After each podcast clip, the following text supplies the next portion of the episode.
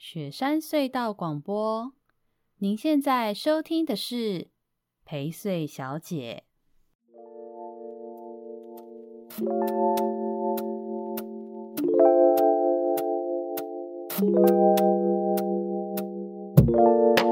好，大家好，欢迎收听我们这一周的宜周大事。不好意思啊，我不知道为什么我录宜周大事的时候就。好像比较容易拖到，就照理说应该是要呃一周的时候就要上线了，然后我都会多拖在两天左右的时间，然后才上线这样子。那今天的宜州大事呢，要讲的是十一月一号到十一月七号的一些新闻跟宜兰的大小事消息。那今天的宜州大事，除了要跟大家报告，嗯，报告分享这几天的新闻消息之外呢，今天宜州大事有一个有趣的新的设定。那这个大概应该也是未来大家如果听到我的节目里面有第二个人以外，就是我之外的第二个人，这应该是史上最安静的一个人，因为通常来宾应该这种时候就在插话，你干嘛都不讲话？你要讲点话啊！我要讲什么？好烦呢、欸！好，今天就是我请我，我虽然想了很久，上次我虽然才跟谁，我跟那个 Ryan 上一集才在亏说找枕边人录音，就是一定会无话可说，但是我还是做这个自杀式的行为。我今天找我老公一起来录音。那我找他录音的很大的原因是因为，呃，录宜周大事的时候，我如果一个人自己一直讲这些消息，实在是有点累。然后同时，其实我也希望或需要有人听听这些我在讲这些消息的时候有一些反应或互动，那那个感觉会自然一点。那就是有点像是上次有讲到嘛，就是类似那个 YouTuber 老高与小莫啊。然后我就跟我老公说：“哎，老公，你要做我的小莫吗？”然后他就是这样安静的看着我，你看都不讲话，你会讲话，你要讲话，不然听众就会觉得我又是一个人自己一个一直在讲。没关系啊，等下就会讲了。很烦，好，刚刚也还在问他说，就是在节目上怎么叫他，因为就不想要曝光他的本名全名，但是同时也要就是如果一直叫老公说，哎、欸，老公你觉得怎么样之类的，我猜就是听众可能听久了就很想切掉，所以所以要先叫你什么小助手吗？可以啊，好好，那不然我们也邀请就是听众朋友今天看一下这个。陪睡小姐的先生的反应 是什么？来，大家帮忙帮他取个绰号或名字，再请大家留言给我，以后我上节目就会这样子称呼他。今天姑且先称小帮手、小助手哈。好，那我们在开始这个一周大一周大事之前呢，这个我们也稍微先回馈跟互动一下那个前面一两集听众给我们的回应。你记得有听众回应什么吗？哎、欸，你不要空白那么多，你这个人真的是。那你可以讲一下那个、啊、我问你啦跟，跟 Ryan 这一集啊。哦，对啊，有人家讲了什么啊？你不能一直 cue 我啊！我不是重点时候，然后才会。你可以告诉我说你想起，然后好像有听众讲什么，然后我就会讲了。我现在是要引发你多讲一点话。好，算了算了，好，就是呢，Ryan 那集呢，Ryan 那集就呃是第一次开始有。就是双声道嘛，就邀请来宾互动，然后对，非常的好笑。我们就第一集就开喝，大家都说陪睡小姐 现在变陪酒小姐，然后，然后那个那个大家都说有来宾之后听起来其实比较容易会觉得啊，时间很快就过去了，而且听起来比较轻松、舒服、有趣。那也跟大家比较抱歉，因为现在我们虽然好不容易弄到了两支麦克风，但是呃，因为我们没有麦克风架，所以就没有办法。呃，麦克风是固定的状态去收音，就是没有办法做好，然后几乎固定的距离。所以像上周我们在录音，大家如果看我的 IG 或者是脸书的话，应该会发现到说，哎，我跟 Ryan 两个人就是真的爽爽的坐在吧台上拿着酒，然后就是直接拿的那个麦克风，就是自己手拿，然后再讲。那自己手拿就会有一个缺点，就是有时候拿的比较远，有时候拿比较近。然后上次其实我们从上次开始。这个小帮手是真的是小帮手，因为我们录音就开始请他帮忙做录音了。他还很厉害，那个 intro 是他剪进去的。哎，嗯，这边偷笑。你干嘛不讲话？你可以讲话，这时候可以讲话啦。我我想起来，Ryan 那个可以讲一个什么了？你也太慢，好，来你讲。真的？然后，你就可以讲一下，就是说你你有问说 Ryan，哎，到底有没有人去那个秀给他看。对啊，我问了 Ryan 说有没有人去换酒，哎，是认真的哦，大家只要有订阅我的频道，就可以去那个威老威士忌会所，在那个一大体育馆旁边的威老威士忌会所找 Ryan 换酒。然后 Ryan 就说，每很多，他说从那一天播出之后，就开始有人进店里会跟他说啊，我听到被那个崔成义的节目，然后啦啦啦，好好笑哦，你们什么的。然后大家都这样讲，可是都没有人认真要跟他换的。然后 Ryan 就一直觉得说，哎，那我是要请还是不要请？所以大家不要客气，大家就是可以主动去换酒。好，还有什么？你想到了吗？你不能摇头，你要说没有 好吗？你摇头，人家不知道，你回答我。好，算了，没关系。我觉得这小帮手需要训练。然后呢，还有就是那个 intro 啊，其实要感谢我的那个罗高的学弟，罗高接吻社学弟。对啦，罗高就是东北一中，懂吗？今天今天我 po 了个引战文，这样子没有啦。我觉得不同时期大家都是就是一中都不一样啦，反正就一中各表，随便啦。然后那个罗高的学。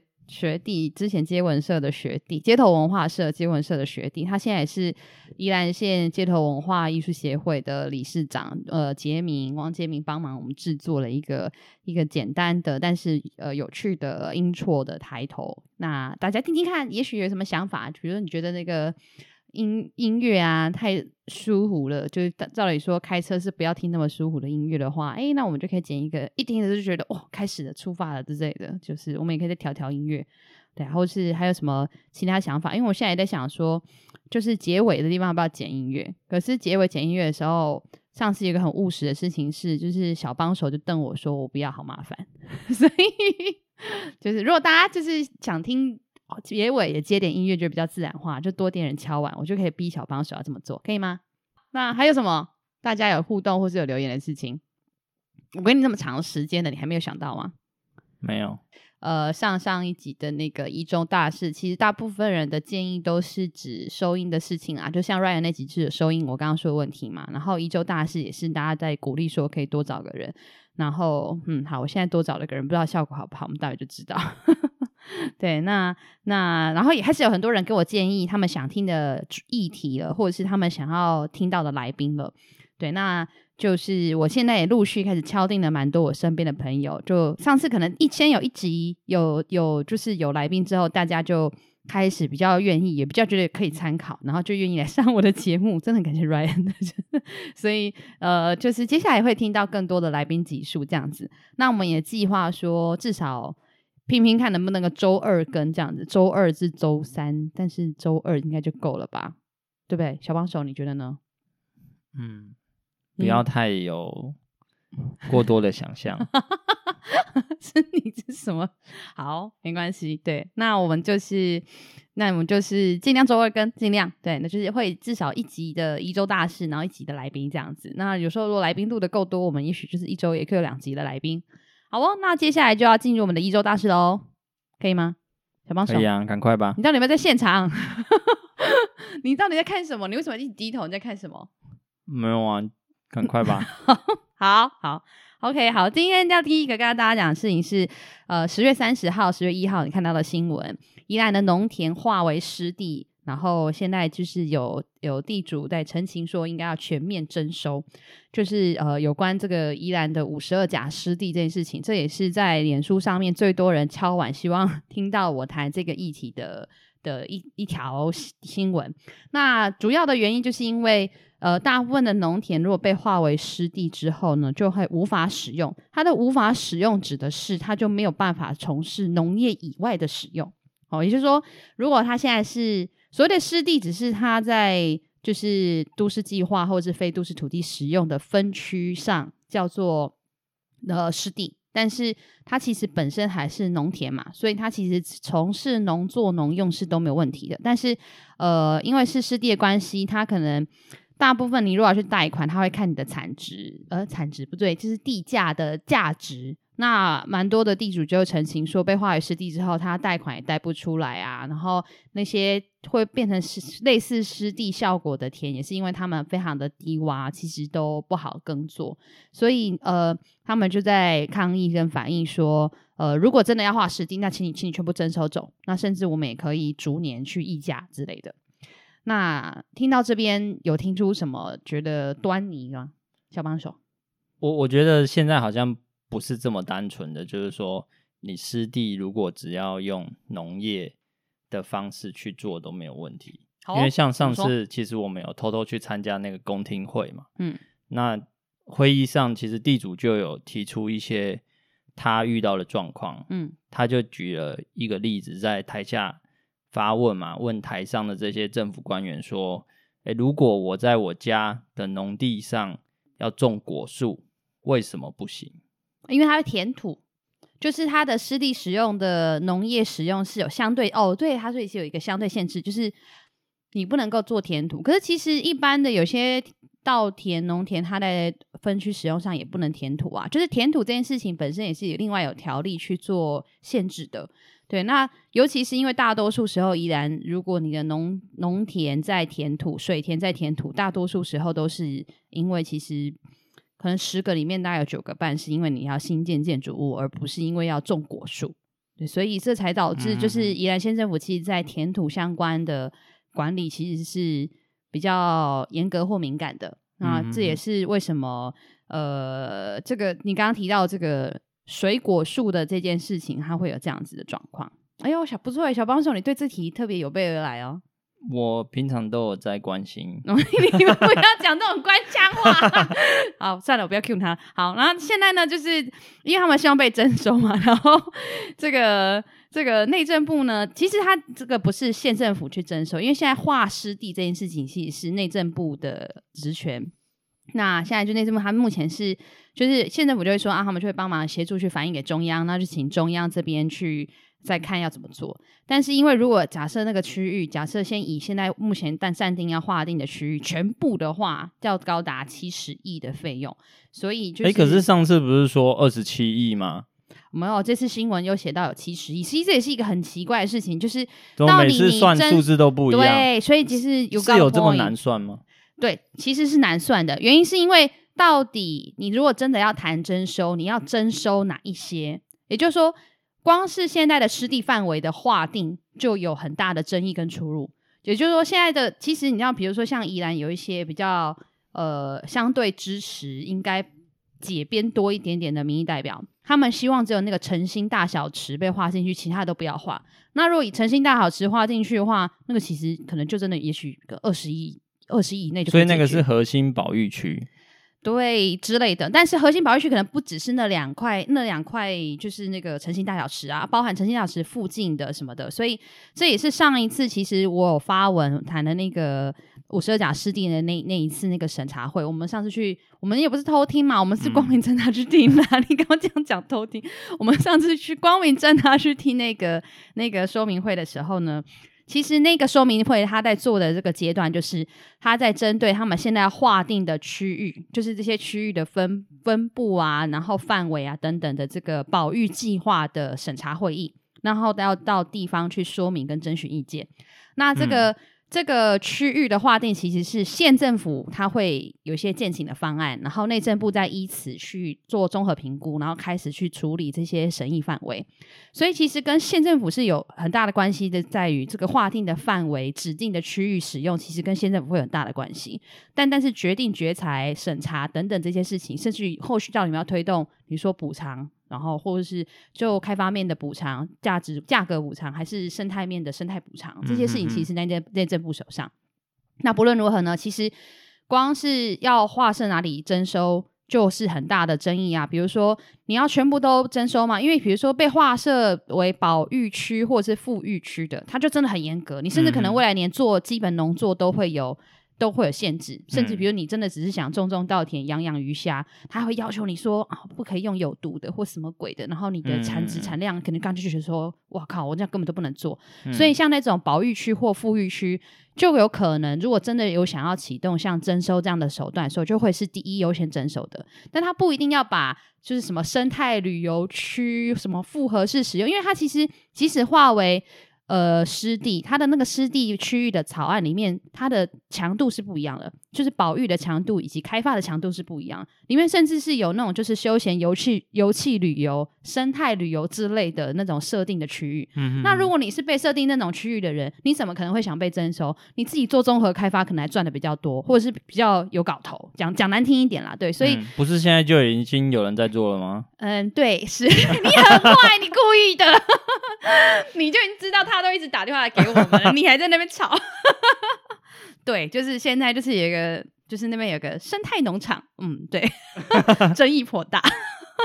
对啊，然后他就是非常刚好，他们有很多的区域在，就是这么棒的，可以做就是休憩旅游的区域，这样子。目前的草案里啦，对，嗯、所以。呃，后续我们还会再针对这个议题再多谈，也会做集，或者是只要有新闻，我们就会就会再播报让大家知道。但是，呃，我们会也会每一次尽量把这些概念让大家多听多知道。对，就是。所以他现在的状态阶段是到什么？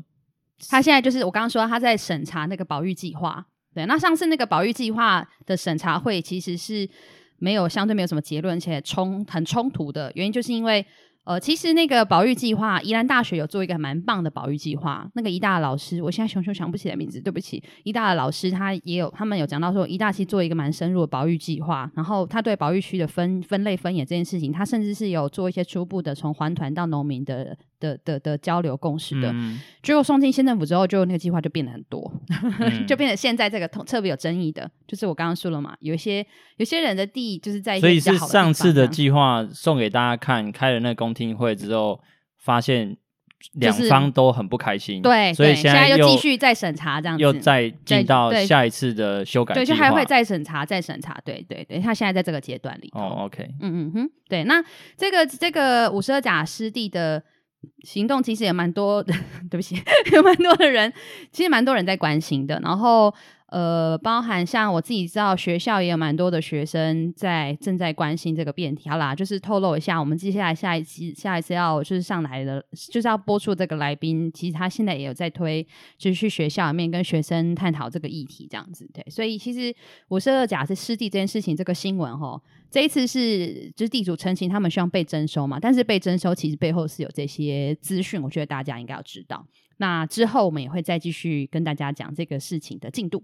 好，小小帮手 OK 吗？好，很赞，好，很不错嘛。其实你可以，那你后面的题目都要可以跟我互动哦。嗯，好，那下一题，这个也是十一月一号的这这个新闻，我把它结合这个十一月四号的两则新闻，因为他们其实都是宜兰最近有一个有趣的漂亮地景。现在秋天，就是小帮手，你有没有印象？我们最近在宜兰的这个环境里面，开始看到一个什么漂亮的东西呀、啊？环境有什么改变？我想问，好像有人问的有点烂。我们上次去野餐哦，白忙一场。你的偶是很小。芒花，他要讲的是芒花白芒一场上。好，就是呢，这个甜根紫草，就是很甜的甜，然后呃，草根的根，紫是紫孩子的紫，对，草甜根紫草，它的名字叫甜根子草，就是我们大家最常见的芒草了，白芒草。它现在正在那个南阳溪河畔盛开，哦，整个南阳溪就变成银白色的世界，这样其实真的蛮漂亮的，尤其是。啊、呃，这几天又下雨了，就是有点糟糕。但是上个周末天气非常好嘛，就只要你就是在南洋大桥上，在任何一个横跨南洋溪的大桥上面，就是都很漂亮。我我的脸书就有提醒我，去年的十月三十一号我就有讲过这件事情，我有拍了一个照片。讲过什么事情？就是我就拍了那个照片啊，然后下面下标写“白忙一场”啊。哦。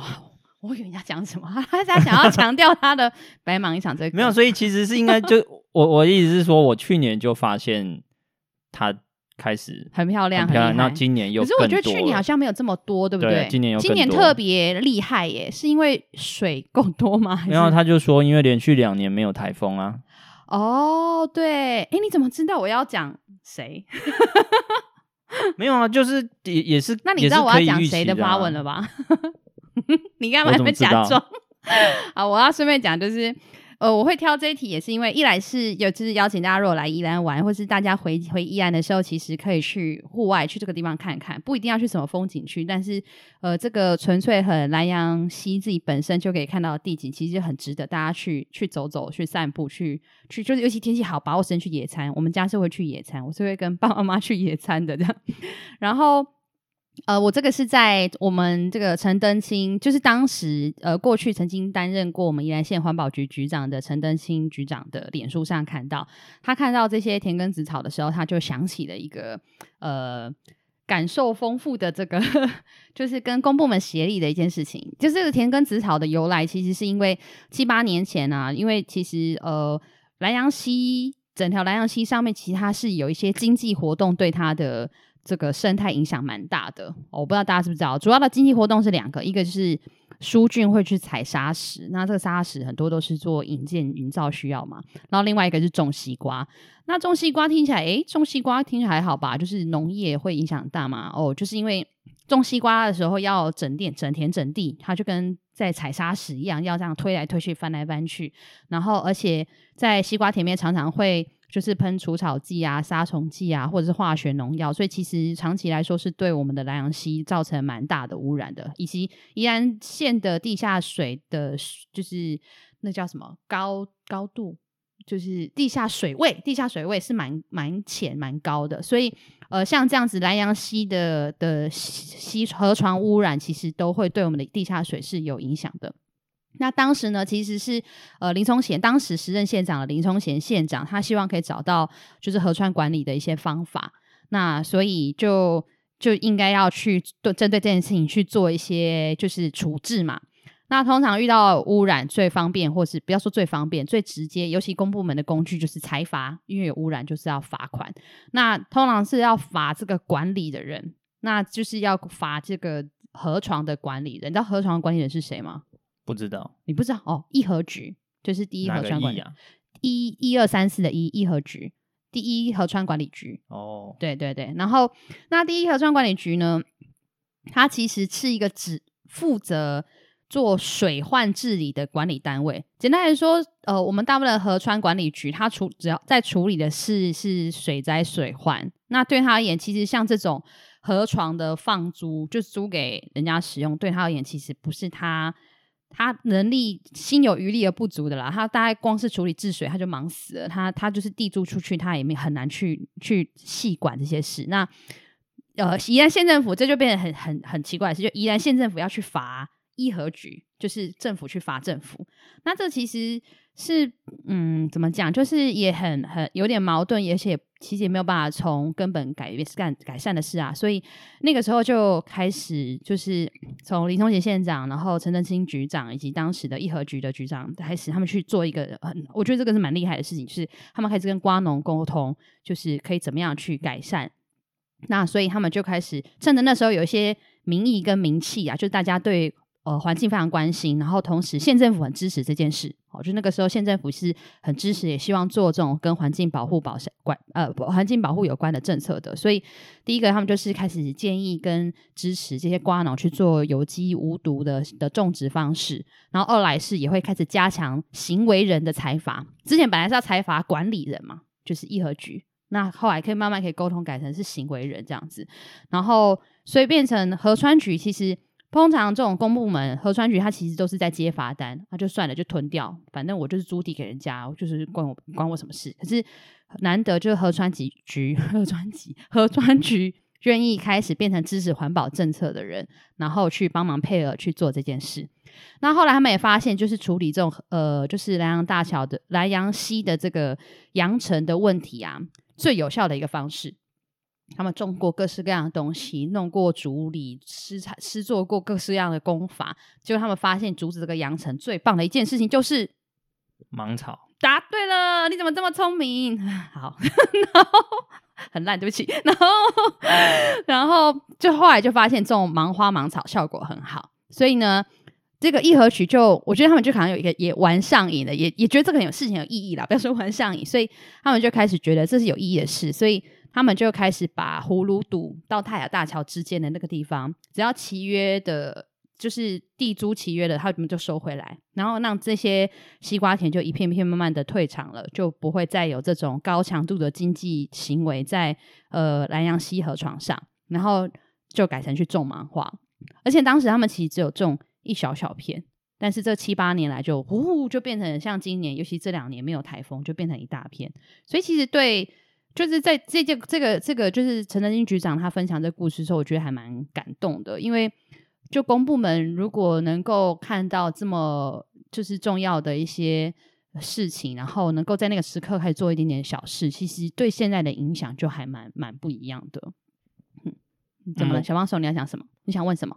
没有，我觉得还有一个重要的关系，是因为在里头的利害关系人，也就是说，嗯，直接利益。影响的人是这些瓜农，可能或者是河川沙石的采集业者。那毕竟这些人都是属于小众，但是有更多的是民众开始对，没错，不堪其扰，这个一直扬尘，然后臭味、污染，对，所以这是你刚刚说这个民意可以使的时候，其实是因为这个民怨已经起来了，嗯嗯，那都是政府单位跟政府单位去做沟通，那。那当然，如果刚刚提到这个一合局愿意开始去让这些厂商逐年退场，嗯，那那当然就就跑得动。对，所以我要讲的是，因为因为大家可能会觉得说，都是政府对政府到底有什么困难？可是其实大家可能不知道的事情是，当你这个政府机关不是你所辖范围内的，光是啊，光是所辖范围内的这政府机关要做横向的沟通，就很容易。有些困难或是差差距的，何况是更不同的单位，比如因为像义和局，它并不是它的它的所属上上级机关不是宜兰县政府。简单来说，它相对不一定到平行的程度，但是它其实是呃隶属另外一个 不好意思，隶属另外一个另外一个另外一个系统的单位。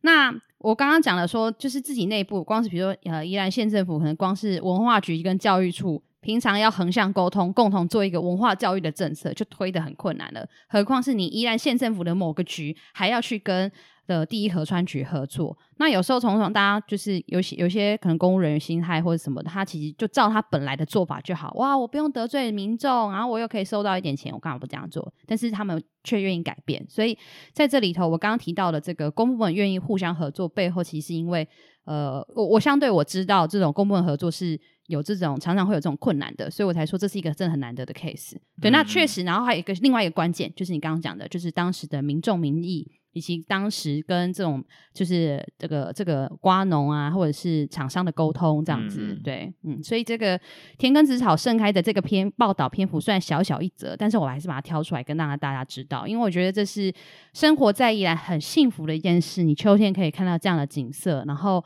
南阳溪真的就是南阳平原的母亲之河啊！没有这条河就没有南阳平原了。然后你可以看到这样的地景，然后它是一个背后有这样的这样子的好的执政的治理的故事，对啊。好，那我下一个好啊，那跟这跟这个绑在一起，这个要补充完了，就是也是景观类的事，就是正好现在秋季来宜兰玩，或是回来宜兰可以去踏青去玩的地方，就是去看去南阳溪河床看田埂子草，看芒草啊。白忙一场，好吗？帮你 Q。然后你要不要讲一下哪一个桥是最好看的？好，我们那天也只有看，我是觉得兰阳大桥那边就蛮美啊。然后葫芦堵，哎，我们三个都有走了耶。我们兰阳大桥、葫芦堵，然后台二线那边都有走过耶。我们上次野餐在台二线，对不对？我我觉得自我自己看是觉得葫芦堵看往山的那一面看过去，会发现前面更厉害，哦、就是上游段更厉害，那个是超级密。可是我不确定那两段中间还有没有桥，哦，再上去好像就是泰雅大桥了。对，所以嗯，就是，但是葫芦堵那边看就是很漂亮，而且尤其是有夕阳西下的时候，就会银银亮亮的这样。嗯，对，或是它变得彩霞的时候，嗯、就是太阳已经落到山的山山后了，然后变成是彩霞，然后天空就会黄黄的、橘橘的这样子，嗯、那个时候也很美。但然后它还有一个是它的。时间它也是有时间性的，就是说它刚长出来的时候会是最白最漂亮的，所以它可能成熟到一阵子之后，它就开始变黄。哦，对，嗯，对，所以其实大家真的把握时间，就是，啊、但是这两个礼拜就是这礼拜又开始下雨，所以 大家就把握时间吧，就是或者是其实也不一定要特地去看，我我认为其实这个很难得，就是因为我们刚刚讲这几条桥，其实对宜兰人都来说都很重要啊，不论是葫芦堵还是太南洋大桥，还是就是台二线那条大桥，呃，只要横跨莱阳溪的这条大桥，都是你日常可能就会经过的地方。其实我认为这样的景观或美景应该要成为大家日常生活就会经过、就会欣赏到的事情。你你你可以专程去，像我们有排一天去野餐，你也可以像我们哎。那时候其实我们最一开始更是，就是我们去圆山，然后走葫芦堵的时候就发现，哦，傍晚的时候怎么这么漂亮？这样子，对、嗯、我觉得这是成为日常也是重要的事情哦。好哦，那这个关于这个景观旅游啊，还有一个就是十一月四号的新闻，三毛举步道，这个就是太平山的三毛櫸步道，现在三毛櫸正黄正金黄漂亮，对，然后 这个就是小帮手就要瞪我了，因为 他说。他在宜兰到现在都还没有去走过什么步道 之类的。对，太平山的三毛櫸步道你去过吗？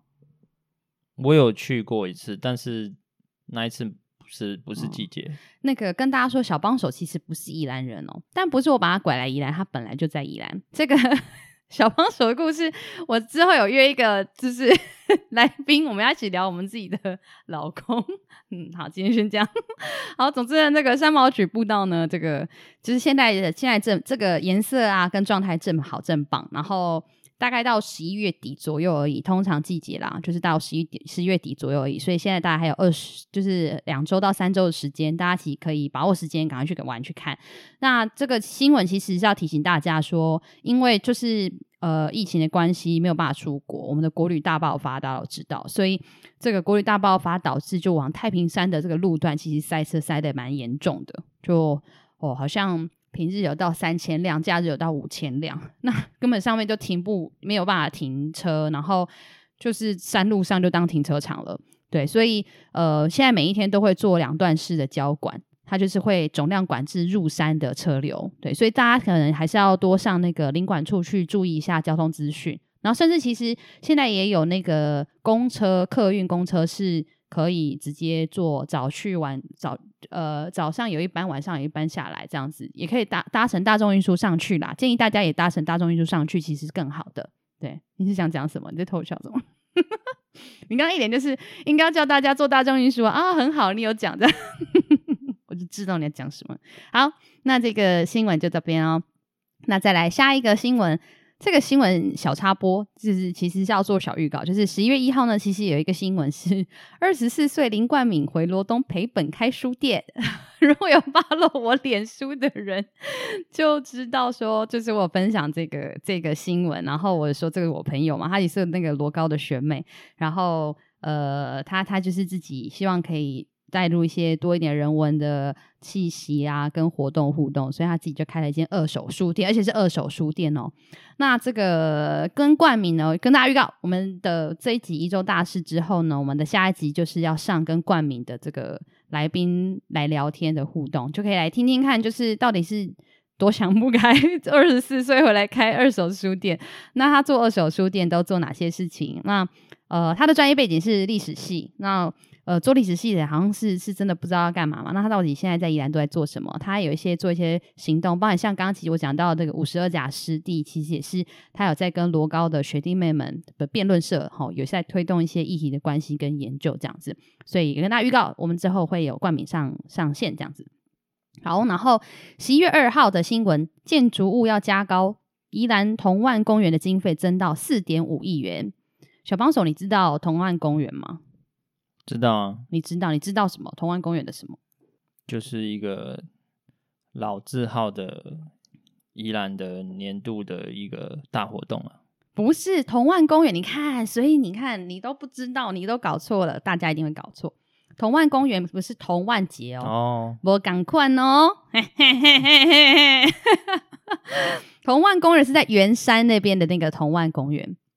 他是把以前的那个旧营区那边改造，现在其实还正在规划，诶，已规划设计已经完成了，现在是在发包它的工程了，等于就是要盖一个新的园区啦。哦，嗯，你现在是，不是、哦，我想起来了，哦，你想起来了，就你有印象这个、哦、然后呢，他现在有进新进度了是吗？对，他现在的进度就是，对对对对，这个它的新进度呢，就是它这个旧营区，它其实本来是两亿多元的工程费用，然后分成两期去开发，然后但是因为它现在要改成比较高的楼层跟比较多的楼地板面积，对，我知道你可以皱眉了，你我猜你想，我我不太懂。那个用意是什么？哦吼，对，然后所以它增加四点五亿元的费用，就是比它本它本来的预算规模多超多的。所以是变成六亿还是变成四点五？就是要增加四点五，所以变成六点五亿。哦，对，那原先我前现在现在我一定拿不出来的，所以 确实他们就是现在希望争取跟那个中央去争取费用来来就是新建这个新建这个同万公园这样子。那因为就是会有一个主场馆的概念，对，它会有一个主的建筑体，主体建筑啦。对，它现在其实主体建筑本身就需要一点六亿，所以他们其实希望先争取费用来，就是让一点六亿的主体建筑可以先开发，因为他们顺利的话，他们希望二零二三年的时候可以完工。对，二零二三，你没有听错。哦、对，所以呃，他们希望可以。赶紧拿到钱，然后先做。那因为他们本来，呃，其实本来这个同万公园会卡关这么久，是其实是有一个原因，是因为这个营区里面其实本来有十八栋的历史建筑，然后因为那十八栋的历史建筑的关系，所以导致它的开发一直都很卡关、很停滞。那是在今年四月的文资审议会解除的，解除了十十二栋没有文资身份，然后它才开始可能可以动工，才开始发包。那他们本来是计划希望今年底可以动工这样子，哦、你想问什么吗？没有，就是我我其实想要讲，我可以跟大家分享一下，我之前还在议会的时候，呃，同安公园这一题，坦白说我没有办法追得那么细。也就是说，到底它现在的规模啊、状态，以及它的开发方向啊，或者是等等的这些，我没有追到那么细。但是当我听到有十八栋的历史建筑的时候，其实我觉得还蛮惊人的，因为那其实是很难得的事。听起来其实像是另外一个潜在的，类似像中兴文创一样的有潜力的地方。但是呃，我也理解，就是因为文资意思，因为历史建筑，呃，因为文字法的关系，所以他们要做相关的开发一定会很困难。然后。就不说了。我那时候在议会里面的时候，那时候一直会有同事都会讲这种就是很夸张的话，都会讲说：“我实在是看无吼，哎，其实啊，这老的、像后的厝啊，肯定要创啥，下面文字黑那个安那端喏，然后就开始臭干辣椒这样子，然后就是一直每一年每一次的开会都给县政府压力，然后最后就是今年的文字审议会，我觉得今年的文字审议会蛮神奇的，就是小帮手，你知道今年文字审议会的委员有哪些人吗？我有看过那个名单呢、啊，对，但因为我就真的都没有认识，哦、所以看完你等于没看这样。但我知道今年因为好像是四年选一次嘛，是，那今年是换了一整批新的人。对，我现在讲的就是，呃，我觉得大家其实应该要稍微关注一下我们现在的文资审议会的委员是哪些人。好，讲直白就是说，我们对一些文化资产的保存，其实关键在文资会还蛮重要的。这些委员对于这些文资的审议，会直接影响对于这些文化资产能不能够保存。但是现如果说这个文资审议会的委员，他其实并不是一种。公开公平的，比如选出来的，它其实是县政府指定啊，讲直接就是县长可以指定的。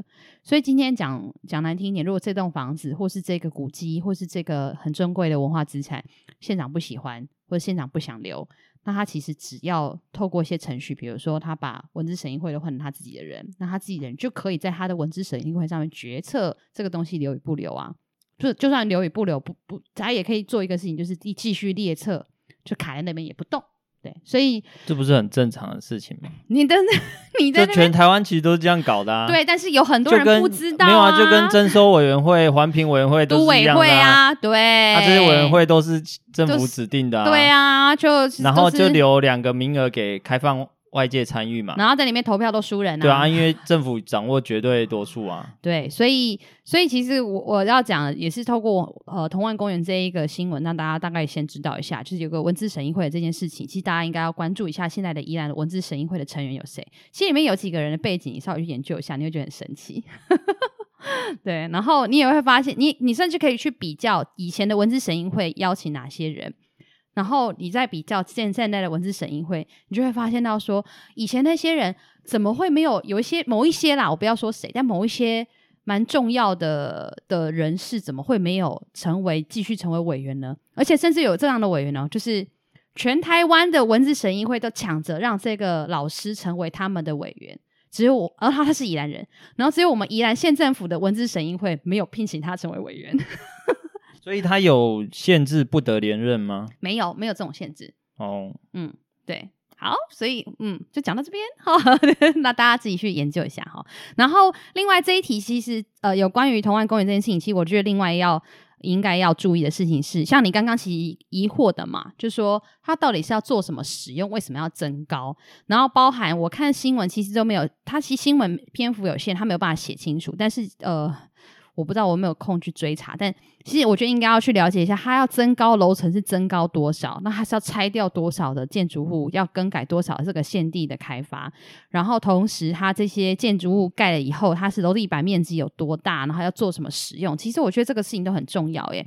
因为像呃，尤其是圆山选区出来的议员啊，就也有提到说，呃，就是其实对圆山来说，确实没有比较相对室内或半户外的空间可以使用。那如果他那个地方是期待让大家可以有更多的互动跟去去去玩去逛的话，呃呃，这样增加这样空间是需要的。对，确实需要。那到底现在是不是有设计给是这样的使用的空间？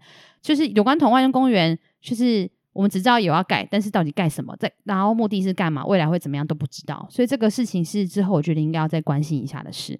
对，那我我们可能也会啊、再想想看要不要找人来谈这题。嗯，好，下一个新闻，下一个新闻呢，十一月呃三号，这个圆山大湖风景区开工了，它要就是再造这个以前的天鹅湖的美景。对，你知道小帮手，你知道我们有几个这个风景特地区吗？宜兰县。一定不知道的，宜兰人有谁知道？对，这个数字，你枪毙啊？那种表情啊？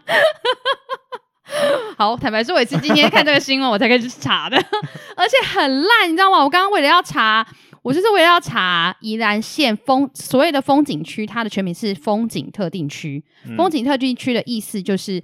它在就是一样都市分区或者是非都市使用的时候，它会有不同的身份，而且宜兰县是有就是那种风景特地区的的管理条例的，好、嗯哦嗯，那宜兰有六个，然后我刚刚我也要查那六个是哪六个，我就是查不到诶、欸，我打宜兰县风景特定区还是查不查不太到，而且查到资料我都发现怪怪的，因为新闻写说宜兰有六大风景特定区，然后我刚刚打这个关键字的时候怎么查查到都是。可能四个、三个、五个，然后甚至有个很奇怪，就是查来查去都那边，里面已经有一个呃风景区是五峰旗风景区了，然后结果还有一个是礁溪风景区。我想说，嗯，怎么可能？这项目丢吧，就是很诡异。所以我刚终于查完了，这六大风景区分别就是大湖风景区，就我们现在新闻这个东山河风景区、梅花湖风景区、龙潭湖，然后五峰旗，还有五老坑。你这样听。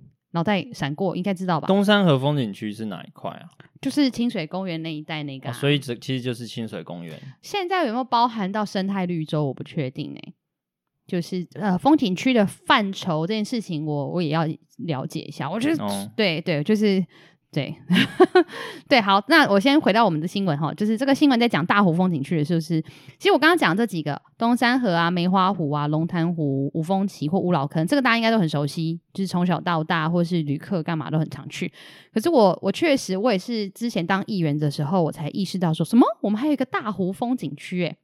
那原因是因为这个大湖风景区其实。之前呃，我们的风景区的的条例里面是可以这样做，就是它是可以外包给厂商来经营的。好，那呃，之前它其实外包给厂商经营，但是那个厂商呢，他们的约直到一零三年，然后觉得他们就耍赖说啊，我不走啊，我想要继续在这边用这样子，然后后来就是开始官司，然后一直官司到一零七年才官司确定，就是但县政府一定胜诉的嘛，所以才强强制收回了。那也好不容易，就是现在终于要开工了哦，就是要要开始让它可以重新整理了。对，那可是我我其实在想的事情是，这期连刚刚的同安公寓可以觉得可以一起思考，因为我之前在议会的时候，我咨询过这个事情，就是宜兰其实呃很多很棒的风景区，或者是园区，或者是场馆，非常的多。但是宜兰县政府其实我觉得它现在有一个最大的问题是如何经营以及维护管理这些场馆与风景区，其实变成是一个很大的挑战。比如说像这个圆山大湖风景区啊，我看新闻报道的内容里面，他讲到说他们要做凉亭啊、整草皮呀、啊，然后呃什么的，就是呃他把风景区的那个，我我我一直觉得很奇怪，就是说我们县市政府针对风景区的经营的设计，真的都要那么的。呃，都是那一套吗？你知道我在说什么吗？那种就是那种栏杆啊，然后喂鱼啊，然后铺面，然后草到除的超级无敌平滑干净。就是我觉得我们在针对风景区的想象跟规划，以及后续的维护管理等等的，其实是是应该是要开始有些不同的做法的。但是也不知道现在县政府会好像会投会不知道会投入多少钱，所以会会已经主调要做哪些事，他就就是大略的讲嘛。所以啊，我觉得其实这个这个大家应该要去去去，就是应该要关注了解一下这些风景特定区未来其实在经营上可以有什么处理。好，下一则新闻，这个下一则新闻呢，其实上周的新闻都是这种新闻，然后上周主要是因为上周新闻我有拖到，也是因为上周其实最大的新闻就是就是那个台南的那个女学生命案，以及美国的总统的选举，就是整周其实大家都不太看新闻，然后都是这两个新闻在跑，然后因为那个台南的那个新闻很大，所以呃上周在十一月三号跟十一月四号的时候，宜兰县都有出像这样的新闻，就是呃各乡镇市或者是宜兰县政府本本身都开始要什么。增亮路灯，吼，然后加强警察的巡逻，吼，因为议会可能就是有去质询嘛，去要求说啊，你看这个台南这个命案，我们宜兰县的这个有没有做好什么？其实常常常这样，就是每次大家都嘛有什么新闻就质询什么东西，就是都没有人去 看一下，就是没有的。那这个呃，宜兰市是要去增强增亮这个在莱阳女中旁边的路灯啦，对啊，然后诶，宜中不用嘛，然后。那个宜兰宜兰县政府隔天就跟进了，哦，县政府就开始说什么要加强警察的巡逻见警率，就是你现在在路上会更常看到警察这样。那我看到这个的时候，我觉得增强加亮路灯这个是可行的，就是这个你可以想象得到政策做得到。可是我觉得加强见警率这件事情，我觉得有点虎烂，因为我觉得我们现在警力根本。不太可能去做这件事。宜兰警察已经很可怜，六日都要在国道上了，超级无敌可怜。没错，对。那尤其就是如果是五六日，就是比较，你知道那你不会有日常生活的活动的时候，不是更应该要呃警察巡逻吗？那可是警察怎么可能有时间呢、啊？然后我们警员又就一直都补不足，又不警察又没有工会，就是就是我我觉得其实就是宜兰县政府后来就是真的只是因为就刚好在。舆舆论的风头上，然后在县务会议上面提的说啊，我要加强那个巡逻鉴定率，然后他要盘点他们的的的空间啊，对，有啊他有提到了，他会去做做路灯或什么的，会盘点一下什么的。所以那我觉得其实是应该要去思考真正的。这种社会安全网的建立，其实大家这讲正讲烂了，就是还有很多面向，它其实不只是见警率或路灯的事而已。然后还有很多都市空间的整理。其实，如果我们的都市空间不要那么多相对邻避或是晦暗的空间，其实也比较能改善就是治安这件事情。对，所以哦，我觉得这这个，如果大家真的有关心这个，就是马国的女学生的这个命案事件的话，其实应该要多从这个角度去想。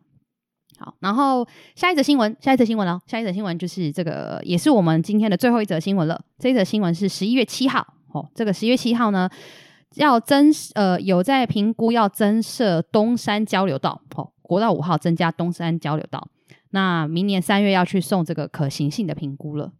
对，你要你要问什么吗？你这表情怎么这么的疑疑惑？你觉得需要吗？你如果这样直观先想。为什么？为什么要多一个？怎么你就马上你的表情一副就是哦，东山为什么东山要这样？好，他的评估的原因是这样子，因为这其实也是东山的东山的民意代表这边有在陈情跟申请啊，就是呃，因为其实从东山的市区到罗东要的罗东交流道就要七点七公里。然后到苏澳的交流道本身可能要五点一公里，也就是说东山刚好卡在一个东山市区那边刚好卡在一个不上不下的地方，所以他们其实希望可以有一个交流道下来。交通部其建议就是，如果真的想做匝道的，想做匝道想做的话，就是你有一个第一个是你可以下东山，第二个是北上，就是呃交通部建议就是做北上就好了，就不用做南呃交通部觉得不用做南下，就是你没有必要从那边上去然后去苏澳这样子。那那呃，另外就是他认为可能可以分流，比如说有很多人他就不需要还要下到罗东再这样靠回东山，而是他就可以直接在东山下去。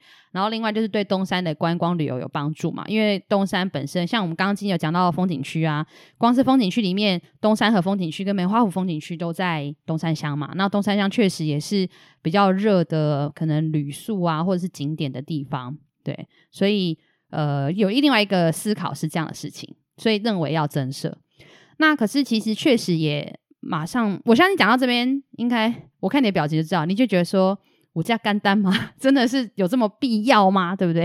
就是没有，但因为东山这几年人口是有成长的啦，是啊，是，是，是，所以有这个需求就是可以理解，想象跟理解，嗯，啊、是确实。可是其实是另外也有一个评估，就是说可能会导致更塞，就因为其实你做这个匝道，不外乎就是因为希望分流，然后让车流不要那么塞，或是呃，这个不要那么塞。其实讲出来就是北上的车流不要那么塞。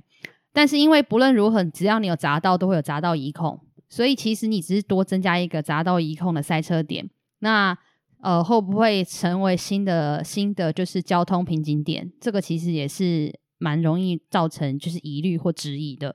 然后另外就是刚刚我们也听到了，就是宜兰县警察真的是超级可怜，你想想看，五五六字已经有头城礁溪，然后宜兰壮围。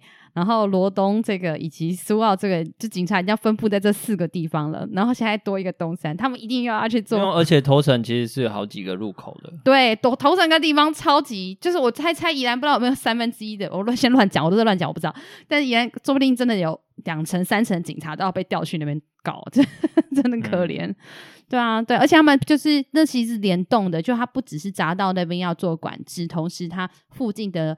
路依然这种小路有很多，然后市区因为市区也还在塞，所以我们的警察真的是周末就是做交警就就就饱了。那我想到一件事情，那他现在不就是有点自我矛盾嘛？就是说为了增添民众的方便，嗯、所以觉得东山这边要多一个交流道，嗯，可是却不同意头城可以走路见 这件事情。你怎么这么聪慧，知道我想要提这件事情？对，因为就是。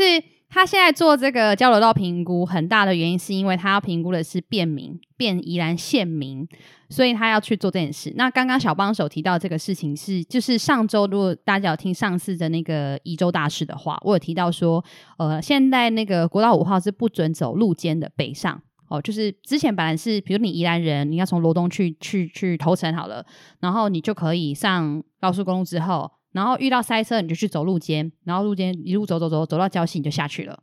所以你就是你一样可以使用高速公路下去去礁溪头城。但是呢，就现在其实是禁止的，现在已经把这个路肩开发禁止了。也就是说，你如果想要去礁溪头城的人，你其实没有办法去走国道，就是你一定要去走平面或什么的。所以这确实是 很奇怪，他们的评估。对啊，就是回到交通最大的宗旨就是枢流嘛。嗯，对啊，那你让。所有的车都塞在上面，那宁可那一道不开放。嗯，那虽然或许你有一些冠冕堂皇的理由，叫做啊救护专线、嗯、或者是什么紧急专线专道可以用。嗯嗯嗯。嗯，可是实际上发生那些事情的时候，所有的车子还是可以。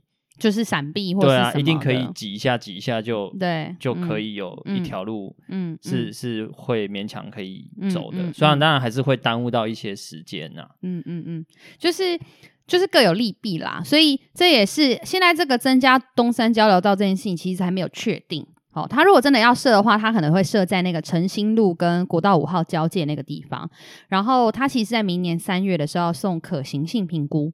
也就是说，现在县政府会要把这个呃利与弊的所有的条件都调查完，然后明年三月送去送交通部。那交通部明年三月之后才会去审议这样子。那现在目前也暂定包含，就是它费用两百五十万，这两百五十万费用你可能又要自己编，要争中央争取，然后编完之后你要做土地征收，因为你要做交交流道一定有土地征收，再加上工程干嘛的。如果假设明年三月送去做可行性评估。哦，顺利通过的话，total 搞下来大概最最至少要五年的事情了，才会弄出这个交流道，但现在也还不确定了。你你刚刚说两百五十万是什么？可行性评估费？呃，没有，他们啊，对，可行性评估的费用。我想说，哇，做一个交流道才两百五，太便宜了，怎么可能？对啊，其实这种可行性评估的费用都真的很，我就觉得很啊，它就必须，但是也好浪费哦。就说你看，像这个可信评估，如果说他明年后来就说不行啊，那就不行了。那我们就是花了几百万去说，嗯，确定不行。你知道，我们其实就是公部门，就好多时候都是，但是这个是必然的啦，就是你一定要去做个动作嘛。你那先有可行性评估的钱，然后通过之后就开始有规划的钱，然后规划的钱大一点案子还有设计的钱，然后再来就会有一条就是工程的钱。所以做一个公共建设真的是很花钱花时间，但是也因为如此，所以你如果没有早一点就开始准备这个钱，准备这个工作。就永远都看不到这些改变，对啊，你要讲什么，小帮手？我看你要丢了一下，所以就所以这些花了那么多钱，最干的事，然后做出来的东西都很鸟，对不对？豆腐渣工程，就是你你 终于熬了很多年，有了这笔钱，有了这个机会可以做这件事情，然后可是做完之后，你会发现根本没有比较好。嗯，对，我觉得这个会是我这也会很鸟，我最介意的事情。嗯嗯，就宁可没有做，也不要他做错。就跟就跟我觉得，我常常每次去台北的百货公司楼下，嗯，吃美食街，嗯，然后我都觉得我都已经多花到两百多块、三百多块了，去吃美食街了。对，嗯，可是都很难吃。哦，这这个比喻好啦，好好可以可以，嗯，好吧，就是 多花钱是可以理解的，嗯，可是你要得到那个效果啊。我刚刚想到比喻是，就是对爸爸妈妈而言，我愿意多花钱给你去补习，你要多花七千、一万、一万二，每天你要多花三个小时，就要就是在那边，我觉得都没有关系。结果你最后还是给我考很烂，我到底花心酸的这样？没有啊，我觉得那个比喻不好。你每个小孩每个小孩子资质不是适合补习就一定有效的啊。嗯，好啦，对啦，也是。然后算了，算了，算了。然后我们不要再浪费时间想象在比喻。总之，总之，公共工程，公共工程，我我也觉得，就是第一个公共工程，你一定要有提前的远见，充足的预算。跟就是预算规划，你你一定要提前开始做，因为很多的公共工程对地方有影响、能够有帮助的，一定都是五到十年起跳的事情。那那个都不是政治人物，就是一任、两任、三任以内可以想到的事。你可能是每一年就要战战兢兢的去这么做。那第二就是，你真的要去做这件事情之后，千万不要虚应了事，或只是想要看到短期成效，或是非常明确的，大家怎么喊你就怎么做。当然民意很重要，可是有时候民意跟专业的的权衡或是规划就很很关键嘛。你作为政治的决策者，那结果你还决定了很烂的的的建设，我觉得那真的也很很噩梦啦。说实在，我我我甚至也觉得确实就。都没有做，跟你做了一个很糟糕的决策，我觉得那个糟糕决策更可怕，因为那个东西盖下去了，可能又搞了一个，就是又是接下来的十年到二十年更乱七八糟，所以确实就是公共政策的这件事蛮重要的。嗯，好哦，东山交流道这件事情，小帮手还有什么觉得要帮忙提问的吗？好哦，那我们的宜周大事其实就差不多已经讲到这些蛮呃在录到的重要新闻了。那这个今今天的宜周大事讲的是十一月一号到十一月七号的相关新闻。那再来呢，我们过两天，过两天吧，还是过两天应该就会上那个下一集是是那个那个来宾的，对，冠名的那个书店的那个。书店二手书店的这个这个这个来宾互动，好，就是也邀请大家敬请期待这样子。那我们今天的宜周大事就到这边喽。小帮手，你还想讲什么吗？要讲没有？你不要摇头，这样把你发雷。跟 观众讲没有，不是因为我们现在用声音跟人家讲话，不是什么浪不浪费，你这人真是欠扁。好，不好意思，我们。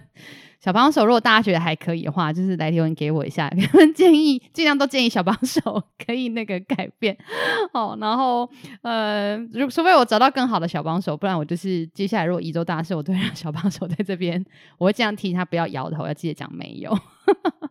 好哦，那我就是也欢迎大家到那个我的脸书或者 IG，脸书是薛成义哦，或者是 IG 就找陪睡小姐哦，薛成义 H C Y 点 Y I L A N 好，对 H C Y 点宜兰哦就可以找到我。那欢迎大家来留言告诉我们什么建议，或是你想要听到什么新闻啊、议题啊，或是建议什么样的来宾上节目都可以跟我们讲哦。那我们今天的一周大事就到这边啦，谢谢大家，拜拜，拜拜，拜拜。